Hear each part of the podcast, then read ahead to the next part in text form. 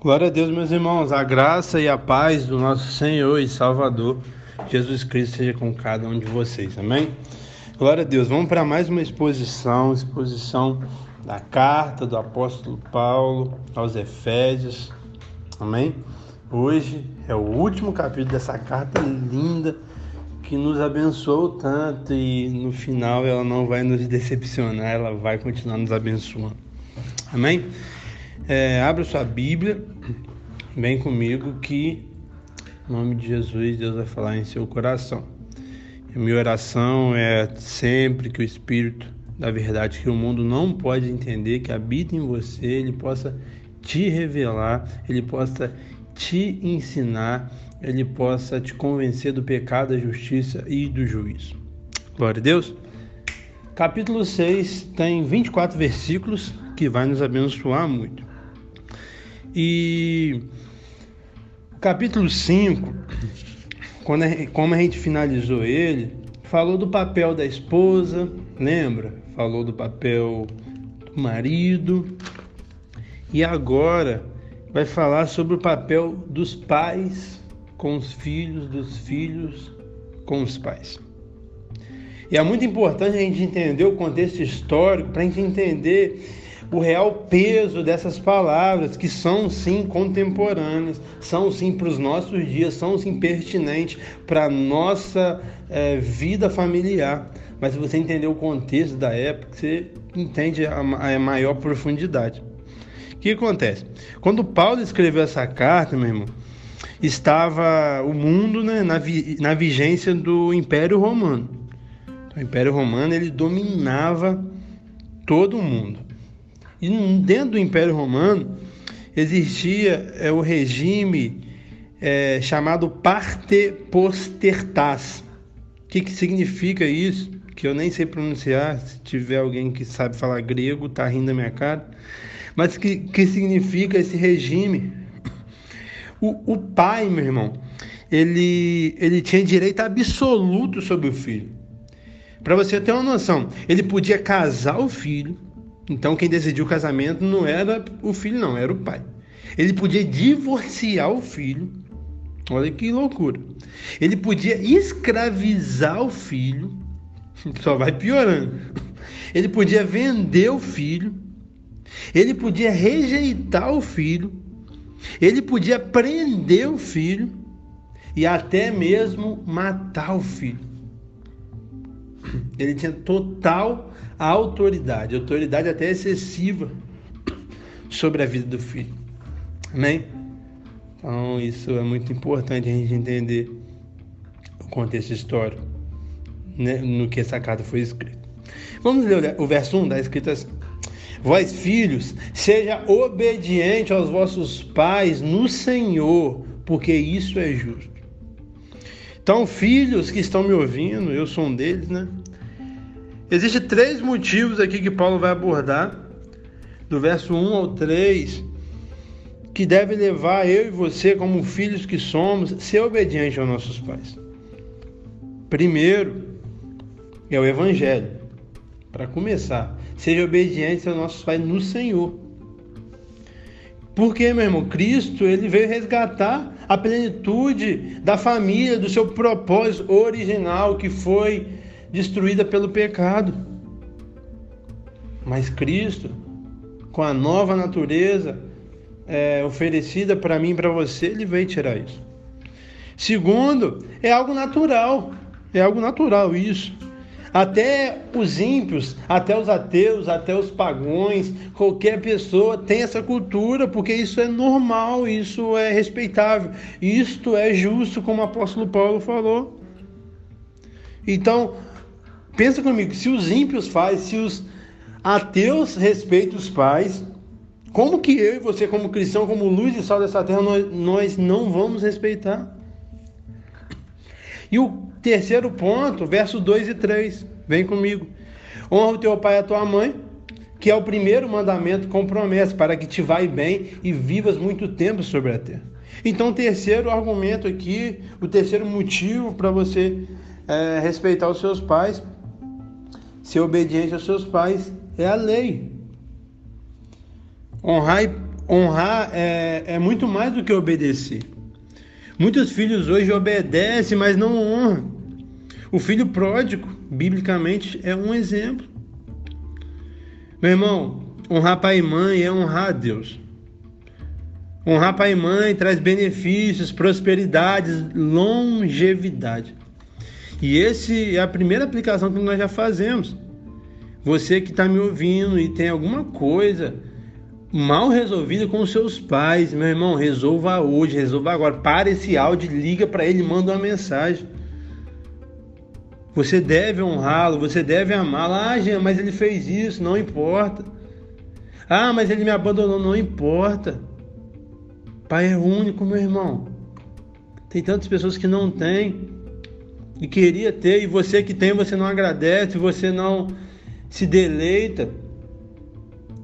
Existe distância, talvez você mora em outra cidade, como eu, dos meus pais, mas existe a tecnologia hoje aí pra gente.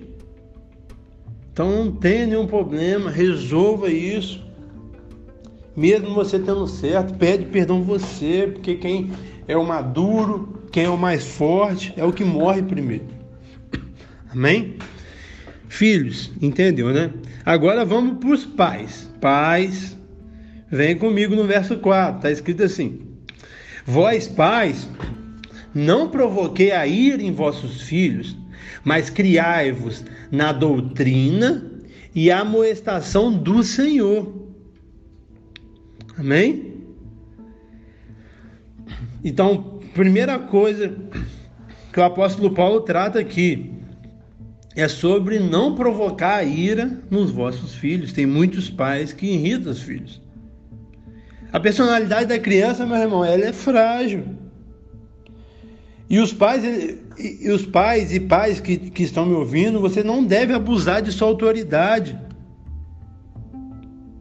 Para com eles, usando ironia, ridicularizando. Meu irmão, o excesso Guarda isso. O excesso ou a ausência de autoridade leva o filho ao desânimo. Tem muitos filhos perdidos e a gente bota a culpa no mundo, nisso, naquilo. Não, mas a responsabilidade é dos pais que não criaram seus filhos da maneira correta. Eles ou exortaram demais ou mimaram demais. Não tem um equilíbrio, é sempre um extremo. Isso não tem que acontecer. Amém? Ainda no verso 4 ele fala: criai-vos na doutrina. Meu irmão, os pais ele deve cuidar da vida física e emocional dos seus filhos. Criai-vos do grego eknekpor, que significa nutrir, alimentar. Essa é a responsabilidade de todo pai. Como que está a vida emocional e física do seu filho? Você tem se preocupado? Ou você está se preocupando em trabalhar, em trabalhar, em trabalhar e não consegue nem sentar para conversar com ele? Algo que eu sempre bato nessa tecla. Você que me acompanha já sabe. Você também, meu irmão, precisa é, treinar, amoestar os seus filhos por meio da disciplina. E a disciplina ela se dá por meio de regras, normas, e, consequentemente, cumprido isso, de também recompensas. E se for descumprido, também de castigo. Mas tem que ser o quê? Balanceado, equilibrado. Tem que ter regras e normas? Tem que ter, meu irmão. As crianças não podem viver sem regra. A disciplina é algo importantíssimo para ela ser um adulto disciplinado no futuro. Mas não pode ser regras excessivas. Meu irmão, e se cumpre, não fez mais do que obrigação, não tem que ter recompensas. Você não precisa gastar seu salário todo, não. Pode ser uma coisa boa, um sorvete, uma saída, não sei. E se não, não, não cumprir, tem que ter castigo. Sem ser severo também demais, mas tem que ter castigo. Ficar sem videogame, ficar sem fazer algo. O castigo nem sempre é físico, mas pode ser também físico. Né? E vocês também precisam, que, que é uma das coisas mais importantes, encorajar seus filhos através da palavra. Aqui vai falar no verso 4 sobre instrução. Amém? Então significa o quê? Essa educação verbal. É o equilíbrio, meu irmão, entre a advertência e o estímulo. Isso é fundamental para a educação dos filhos. Como eu falei, você tem que equilibrar. Se você só brigar, você vai criar um filho revoltado. Se você só dá, só dá, você vai criar um filho mimado. E isso é prejudicial para os seus próprios filhos. Tá bom? Eu falo isso por experiência própria. Então, cuidado. E você que tem que ensinar a palavra do Senhor para ele. Não terceiriza é, a palavra do Senhor propriamente para a igreja, por mais que a igreja também tenha um papel de não nutrir seu filho, mas nutrir todo o corpo. E também não transfira a educação que você tem que dar para a escola. Tá bom? Muitos pais não faz o papel de casa, não tem uma vida devocional com seus filhos, seus filhos nem sabem o que é devocional, não faz um culto familiar. Quando vai no culto, ele fica dormindo, ou vai na salinha, talvez de uma igreja que não tem tanta estrutura, que só fica brincando, não ensina a palavra também. E aí já, já vira uma bola de neve. Você tem que ensinar no caminho certo que deve andar. Para ele que, que, ele que não possa se desviar. E aí muitas pessoas falam, Jean, mas eu criei meu filho na igreja e ele se desviou, a palavra está errada. Não, meu irmão, provavelmente você não criou ele no caminho. Nós temos que ler o versículo com clareza. É criar o filho no caminho. Não é apontar o caminho. É ir no caminho, pegar na mão dele e ele e vocês caminhar junto no caminho. Talvez você aponta o caminho, ou talvez você nem aponta, ou talvez você nem vai e depois acha ruim. E criar no caminho, meu irmão, é muito, muito, muito, muito além do que ir num culto, meu irmão. É muito além. É você sentar e ensinar ele biblicamente por que aquilo ele não deve fazer ou por que ele deve fazer aquilo. É você mostrar a sua devoção, o seu amor a Deus meramente orando e lendo a palavra, que não tem como um familiar seu que vive com você não vê você orando e lendo a palavra. Se a pessoa não vê, ou a pessoa não mora com você, ou, a, ou você não ora e não lê a palavra. E isso vai gerar um temor na pessoa. Amém? Claro que ela tem que ver as experiências dela.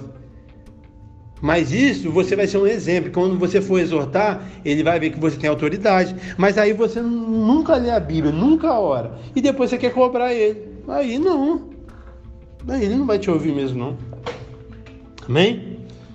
Então, vamos criar nossos filhos direito. Glória a Deus. Então vamos lá. Aqui o, Paulo, o apóstolo Paulo vai deixar os pais e filhos e vai passar para os servos e senhores. Quando Paulo escreve aqui, meu irmão, ele escreve e fala de servos, mas não são servos, é, sei lá, empregados, não, são escravos. É, a escravidão era normal. É, a Bíblia em si diretamente não limitou contra é, a, a escravidão, indiretamente sim, com o evangelho de igualdade, de direito de todos. E para a glória de Deus, séculos depois, bem depois, né? Homens de Deus, um dos pioneiros, um, um, inglês que eu não lembro o nome dele agora, acho que eu já até mencionei alguns estudos. Ele que startou o, o começo para se pensar que a escravidão era algo errado, e ele era cristão à luz das escrituras. Então, é, a Bíblia, o cano, ele não limitou é, diretamente, mas indiretamente, com a renovação da mente, que esse é o convite do cristianismo, renovar nossa mente, não renovar nosso guarda-roupa, não renovar a nossa agenda, e sim a nossa mente. E aí, sim, com essa renovação da mente, posteriormente, séculos depois, é, por um homem de Deus, a escravidão veio, essa ideia veio, foi ganhando força, e aí Aconteceu na Inglaterra, aconteceu nos Estados Unidos, aconteceu posteriormente no Brasil e no mundo todo, e hoje é crime se alguém fizer. Amém? Mas não existe, glória a Deus, é, licitamente uma escravidão, mas nós podemos trazer para o âmbito de empregado e patrão. Com certeza você que está me ouvindo, ou você é patrão ou você é empregado, não tem como. Ou você é desempregado. ou você vai ser um dia, ou você já foi. Então esses princípios cabem a gente, tá bom? Então, o primeiro dever do empregado com relação ao patrão, do verso 5 ao 8. Vamos ler o 5 primeiro, está escrito assim: Vós, servos, obedecei os vossos senhores segundo a carne, com temor e tremor, com sinceridade do vosso coração, como a Cristo. Então, o primeiro ponto, você como empregado, você deve ser respeitoso quanto ao seu patrão. Amém? Paulo aqui não, se, não aconselha em momento nenhum aos escravos se rebelar. Tá bom? Nós temos que respeitar os nossos, nossos patrões. Se não quiser permanecer no trabalho, peça para sair, saia pela porta da frente, mas não cria picuinha, não cria contenda, não fica falando mal, que isso não é uma atitude de um cristão. Amém? Outra coisa, nós devemos ser íntegros. Nós devemos agir com integridade, com sinceridade, sem hipocrisia, sem segunda intenção, sem puxação de saco, que muitas pessoas fazem. E nós devemos ser coerentes espiritualmente. Nós somos luz e sal lá no trabalho. Então, aí no finalzinho do verso 5, ele fala como Cristo. Meu irmão, um empregado crente, meu irmão, quando ele é crente mesmo, ele não é infiel, ele não faz corpo mole, ele não traz seu patrão, sua empresa. Ele, pelo contrário, ele dá o melhor de si.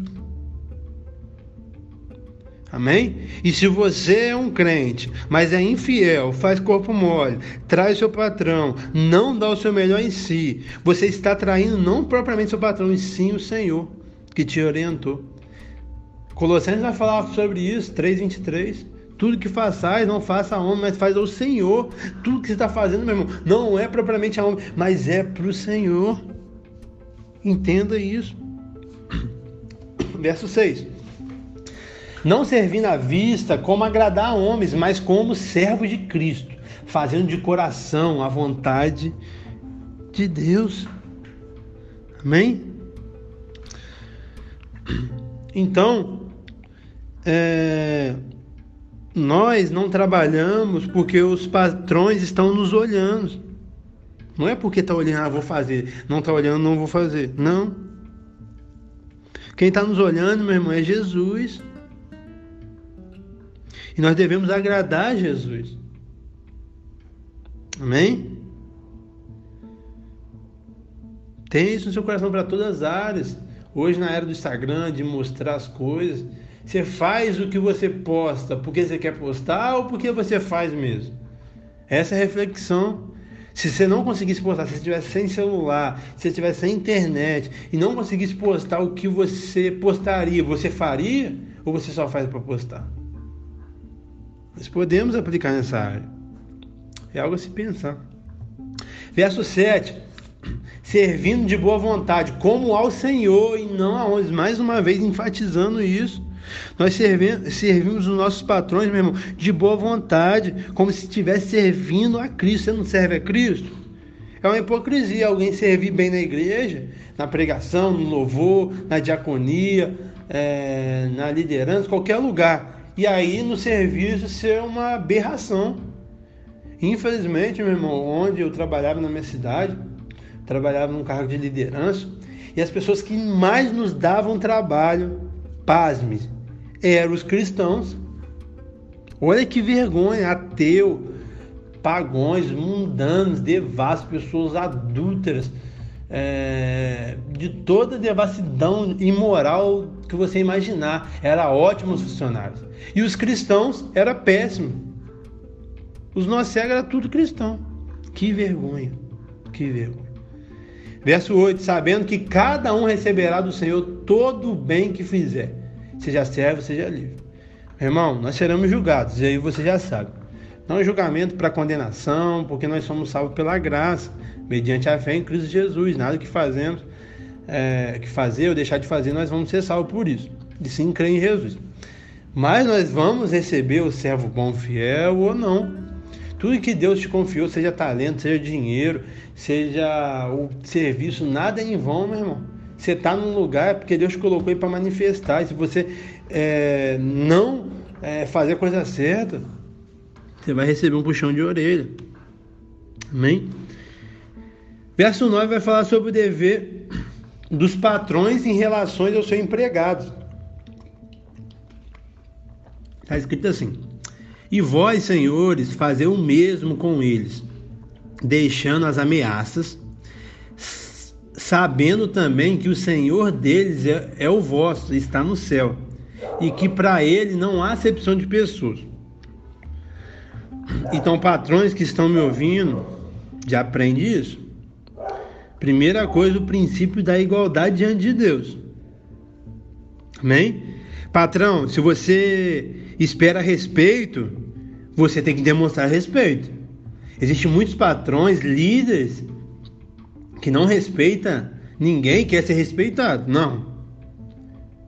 A palavra do Senhor é, é clara e enfática comigo com você. O que, que a gente quer que os homens nos façam, nós temos que fazer primeiro. Tá bom? Então, nós temos que abrir os nossos olhos e crescer em cima disso e não ser hipócritas. Né? E a, e a outra e outra coisa que o apóstolo Paulo vai falar aqui é para deixar as ameaças. Os empregados, meus irmãos, eles devem ser tratados com bondade, respeito e nunca sobre violência, humilhação, opressão. Meu irmão, eu não sou empregado, sou líder da igreja, tenho alguns liderados abaixo, mas é tudo no amor, na devoção a Cristo, não é sobre dinheiro. Mas você, meu irmão, que é um líder, está me ouvindo, entenda isso de uma vez por todas. O empregado motivado, ele produz muito mais do que o desmotivado. Entenda isso. É uma loucura você achar que, que você explorando, você brigando, você vai produzir mais, não. Amém? Glória a Deus. Então, meu irmão, vamos partir para o verso 10. Verso 10 vai falar de uma guerra que nós travamos. E aqui eu já quero desmistificar os, o misticismo. Tudo que Paulo vai trazer aqui são princípios que nós temos que aplicar na nossa vida. E aí, quando eu estiver expondo, você vai entender. E eu, se eu lembrar, eu também, eu também relembro. Que nós temos que aplicar na nossa vida.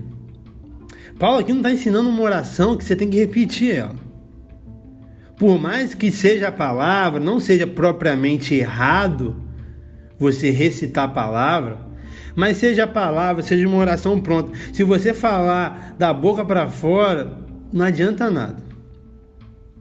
Eu jogo bola e no time amador e sempre antes dos jogos é, nós oramos o Pai Nosso em voz alta ali, todo mundo junto. Meu irmão, para 99% das pessoas que estão orando, é só um dogma, um ritual que não muda nada. As pessoas nem prestam atenção no que está orando. Então é isso que eu quero chamar a atenção para você. Não é pecado em si repetir o Pai Nosso, mesmo que ele não é, foi dito para ser repetido. Jesus não falou Pai Nosso para a gente repetir. Porque antes de falar do Pai Nosso, ele fala para a gente não usar vãs repetições. E se a gente ficar repetindo, é uma vã repetição. Mas não é pecado, não é errado. Pai Nosso é uma oração linda. Se você quer repetir, amém. Mas entenda o que você está orando. Na oração do Pai Nosso, nós falamos, Pai, perdoa as nossas ofensas como nós temos perdoado. Nós declaramos que o nosso perdão para com Deus está condicionado com o nosso perdão para com o próximo. E aí a gente não quer perdoar o próximo e quer que Deus nos perdoe. E a gente fala e nem presta atenção. E aí eu vejo muitas pessoas recitando, orando é, esse trecho das Escrituras. E aí essas pessoas que falam sobre guerra, batalha espiritual. e, e vai para um miticismo muito perigoso. É, a batalha espiritual ela existe, mas ela é biblicamente. Você não pode pegar base para a batalha espiritual por experiência sua, porque uma pessoa que era do condomblé falou, não, é a Bíblia, meu irmão. A Bíblia fala sobre isso, mas sem misticismo. É com que com a, o nosso, o nosso culto, que é o culto racional, você tem que entender. Então, você nunca mais vai recitar de qualquer maneira. Talvez você vai continuar recitando, e amém. Se você quer recitar, amém. Mas você vai entender tudo que você está recitando. Você não vai falar só a armadura, a coraça, você não tá entendendo, você nem sabe o que é coraça, e está falando, falando, porque alguém falou para você falar. A fé do cristianismo não é algo cheio de dogmas, que você fica repetindo, repetindo e acontece. Não. É uma fé racional que você tem que entender. Por isso tem pessoas que lê a Bíblia correndo, algo que eu não gosto, e não entende nada e fala, eu li a Bíblia toda, adiantou que você não entendeu nada, meu irmão, não adianta. Por isso que eu preciso, prefiro ler devagarzinho, um capítulo por dia, meio capítulo por dia, e entender. Amém? A palavra do Senhor em João 8,32 fala: Conhecereis a verdade e a verdade vos libertará. É você conhecendo, não é propriamente você lendo. Você tem que entender, por isso que eu trago o contexto da época, para você entender por que foi dito, quando foi dito, para quem foi dito. Amém? E aí sim, na maneira que nós vamos trabalhar aqui, o contexto histórico, ele é muito importante. Você vai entender que Paulo está é, equiparando essa batalha, essa guerra espiritual contra esse adversário terrível, é, usando símbolos dos soldados romanos. Hoje os soldados existem ainda, mas não tem essas armaduras que o soldado romano da época tinha. Então, se Paulo tivesse hoje, ele não ia usar as mesmas nomenclaturas. Os princípios, sim, sempre vão ser os mesmos, mas a nomenclatura não seria.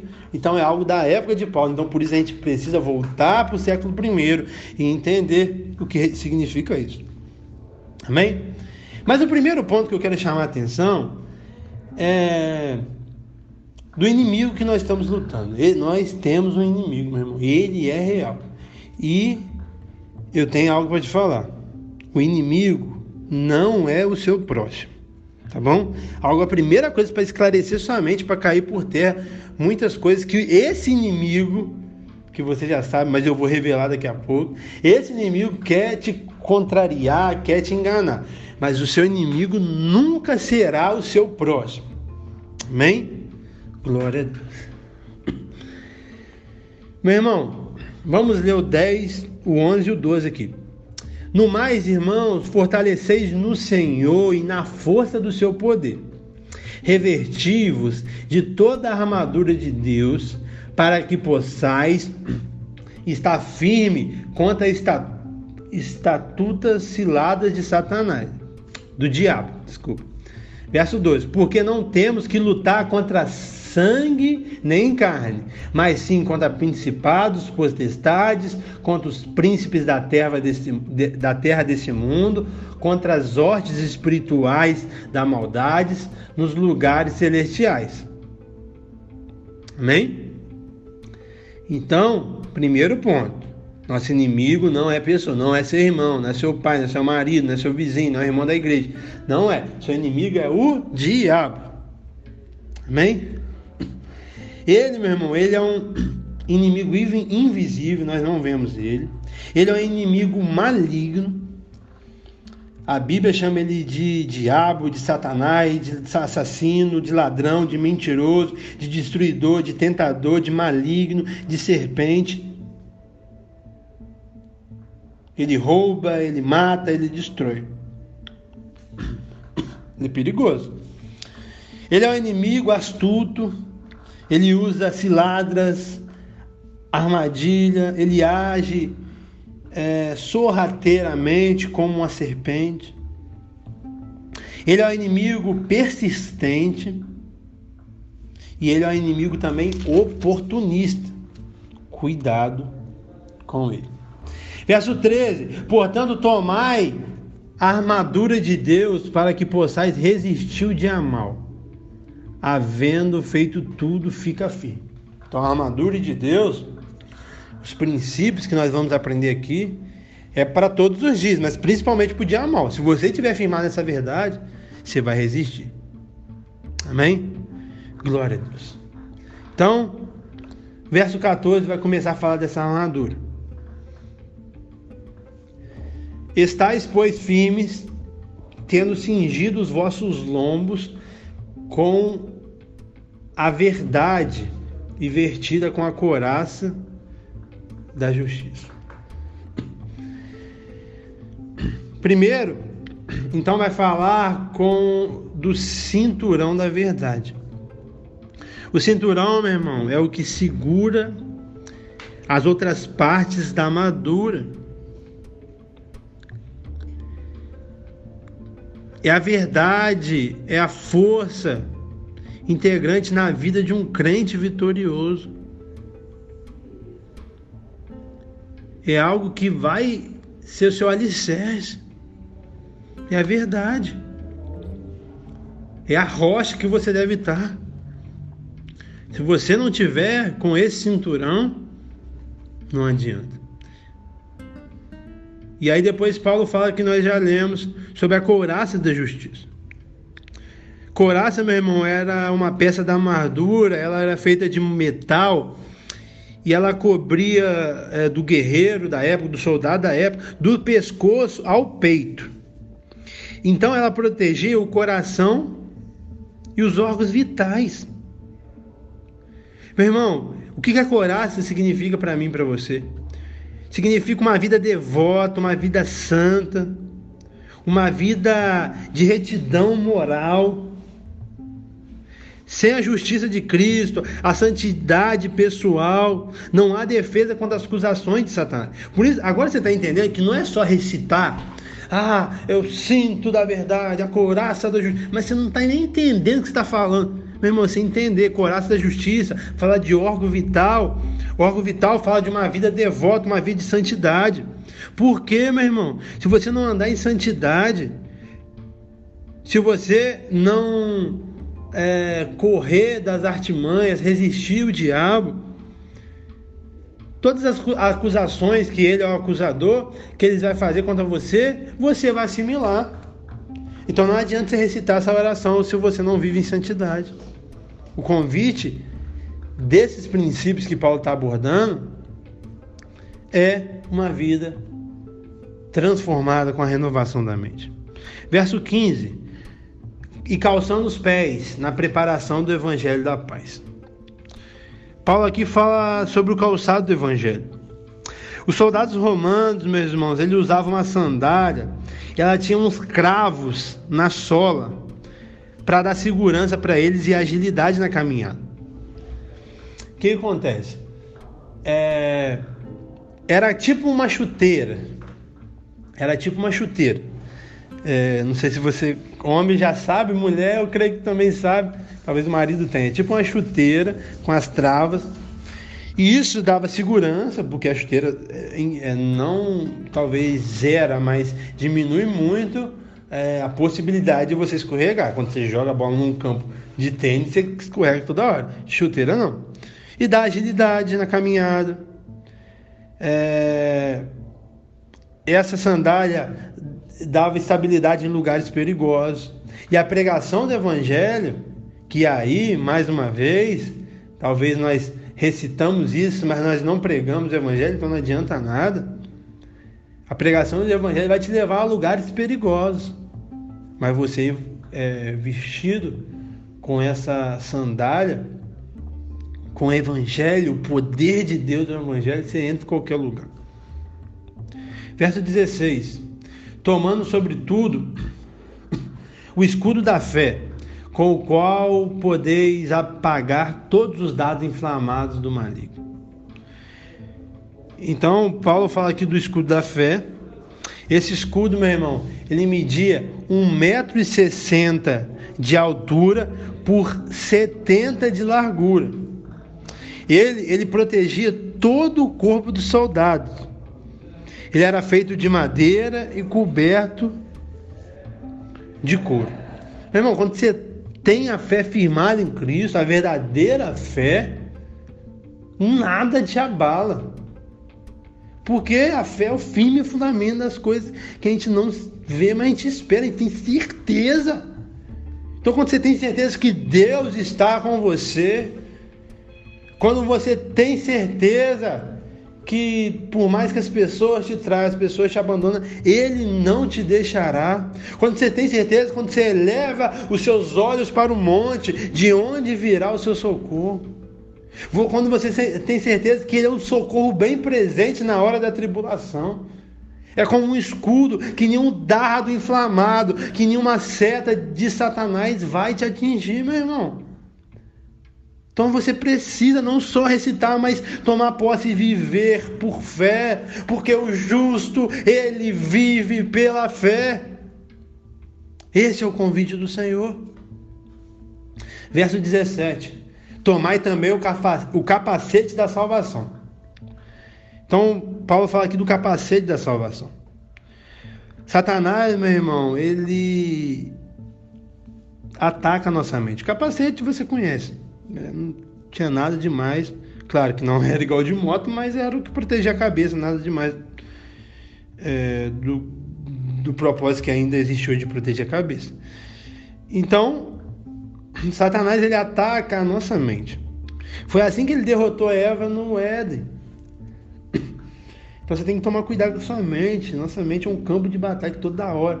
Satanás está soprando e normalmente ele, ele não assopra falando coisas fora da Bíblia, ele não assopra falando coisas é, de atrocidade, não. Ele usa a Bíblia como ele usou com Jesus, ele fala de salvação e de é, uma satisfação carnal, como ele fez com Jesus. Ele fala de glórias, de riqueza, de sucesso, de inflar seu ego. Satanás só fala o que você quer ouvir, meu irmão. Então, cuidado, cuidado. Amém? Sua mente é um campo de batalha. E verso 17 vai falar da espada do Espírito, que é a palavra de Deus.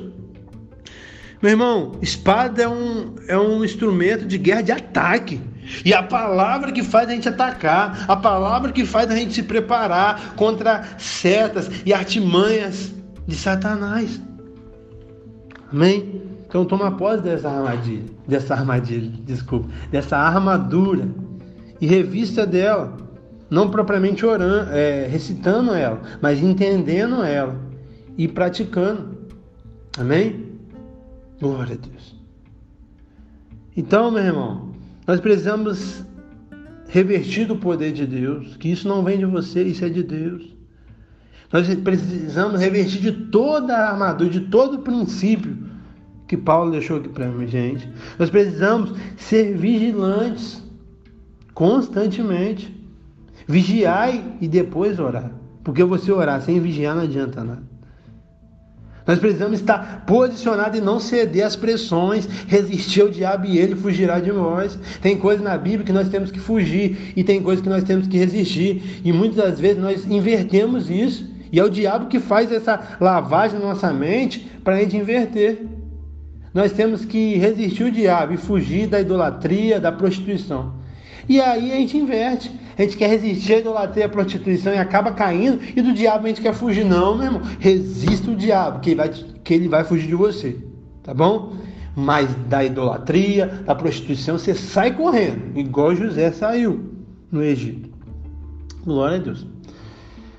Então vamos caminhar para o final. E o verso 18 vai falar de algumas do verso 18 ao 20 vai falar é, da energia que devemos ter nessa luta. Verso 18: Orando em todo o tempo, com toda oração e súplica no Espírito, e vigiando nisso com toda perseverança e súplica por todos os santos. Meu irmão, nós devemos orar sempre, em todo o tempo. Todo tempo não significa que você vai ficar 24 horas orando, mas significa que em toda oportunidade, que em toda necessidade, você vai orar. Amém? E você vai vigiar, e você vai perseverar. E não vai orar só por você, mas por toda a igreja, por todos os santos. Amém? Nós devemos perseverar, o alcance da nossa oração remete a, a todos os santos. Verso 19 e 20. E por mim, para que me seja dada, no abrir da minha boca, a palavra com confiança para fazer notório o mistério do Evangelho, pelo qual sou embaixador em cadeias, para que possa falar dele livremente, como me convém falar. O apóstolo Paulo pede oração para ele. Em várias ocasiões ele pede, um dos maiores líderes pedindo oração, já mexe, já mostra é, a humildade desse servo de Deus. Amém? E ele pede oração não para ele satisfazer e realizar os sonhos dele. Ele pede para quando ele abrir a boca dele, ele pregar o evangelho com veemência, para cumprir o propósito. Ele que estava preso, mas ele poderia ser liberto para pregar. Olha que coisa linda, meu. Alguém que não pensa em si, alguém que entendeu o evangelho.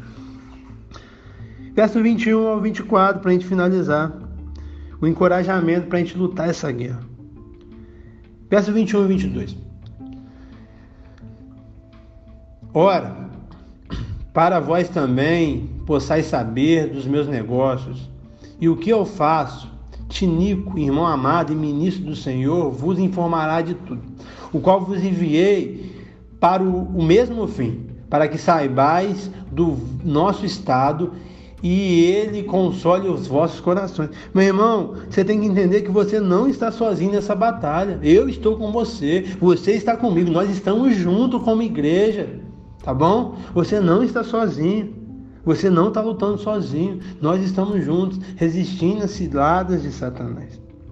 Isso você tem que entender.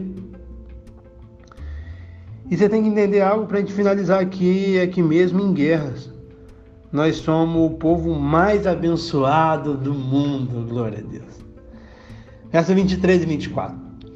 A paz seja com os irmãos e o amor com a fé da paz de Deus e Pai do Senhor Jesus Cristo. A graça seja com todos os que amam o Senhor Jesus Cristo em sinceridade. Amém. Meu irmão, Paulo, ele estava preso, ele era um prisioneiro em Roma. Mas mesmo assim, ele era mais rico do que o imperador romano. Meu irmão, não importa as circunstâncias que possamos estar, se estamos em Cristo, somos abençoados com toda sorte de bênçãos espirituais. Meu irmão, a maior riqueza não está nessa terra, nesse mundo caído, corrupto, um mundo que jaz no maligno. A maior riqueza está em Cristo Jesus, na Nova Jerusalém. A maior riqueza está na Nova Jerusalém, porque a maior riqueza desse mundo caído, que é o ouro, na Nova Jerusalém, a maior riqueza está no chão, meu irmão, porque as ruas são de ouro. Essa realidade ela tem que mudar o diagnóstico da sua vida. Você não pode ser o mesmo. Não é pecado você querer conquistar algo aqui, mas você não pode ter essa busca desenfreada de matar você, de matar pessoas, de ferir pessoas, de ferir princípios bíblicos do seu Deus para querer enriquecer nessa terra a qualquer custo sendo que a nossa maior riqueza está em estar em Cristo Jesus. Ele que nos fortalece, Ele que nos justifica, nele somos mais do que vencedores. Meu irmão, o apóstolo Paulo ele foi degolado, ele morreu numa prisão antes né, de ser degolado, ele estava preso numa, numa masmorra fria, úmida, insalubre, morreu sem riquezas, morreu escrevendo a carta de 2 Timóteo que nós vamos estudar, pedindo uma capa porque ele estava passando frio, pedindo a companhia de amigos porque muitos tinham abandonado. E ele, um dos maiores é, líderes do cristianismo, ele morreu desse jeito. Para o mundo, ele foi alguém mal sucedido. Mas para mim, para você, para Deus, ele foi um dos maiores da história do cristianismo. João Batista, com 30 anos, ele foi morto com a cabeça cortada como Paulo. Mas para Jesus, ele foi o maior nascido de mulher. Então é algo que eu sempre falo, o nosso padrão, meu irmão, ele está na Bíblia. Ele não está nesse mundo caído, ele não está nas mídias, ele não está no Instagram. Pare de se basear com a vida dos outros. Primeiro que já é uma mentira, que todo mundo, que a maioria que está no Instagram é mentiroso, porque só posta o que convém. E você cai nessa balela e está triste por causa que você não tem a vida de fulano de tal. Já começa aí. Mas mesmo se fosse verdade, o seu padrão não está no Instagram, não está nas mídias, o seu padrão está nas escrituras. E é uma bem-aventurança padecer por Cristo. E aqui eu não estou falando que se você tem uma condição financeira boa, que você está contra o princípio bíblico, que o cristianismo você tem que ser pobre. Não estou falando sobre isso, não. Mas eu estou falando sobre um contentamento que nós vamos ver na carta de Paulo aos Filipenses, de estar feliz se a gente ganha um salário mínimo, ou se está feliz se a gente ganha sem salário mínimo.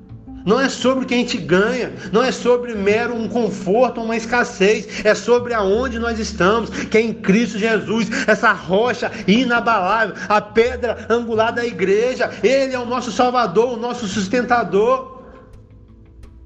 Ele é o princípio, ele é o fim, ele é o autor da nossa fé e ele também é o consumador.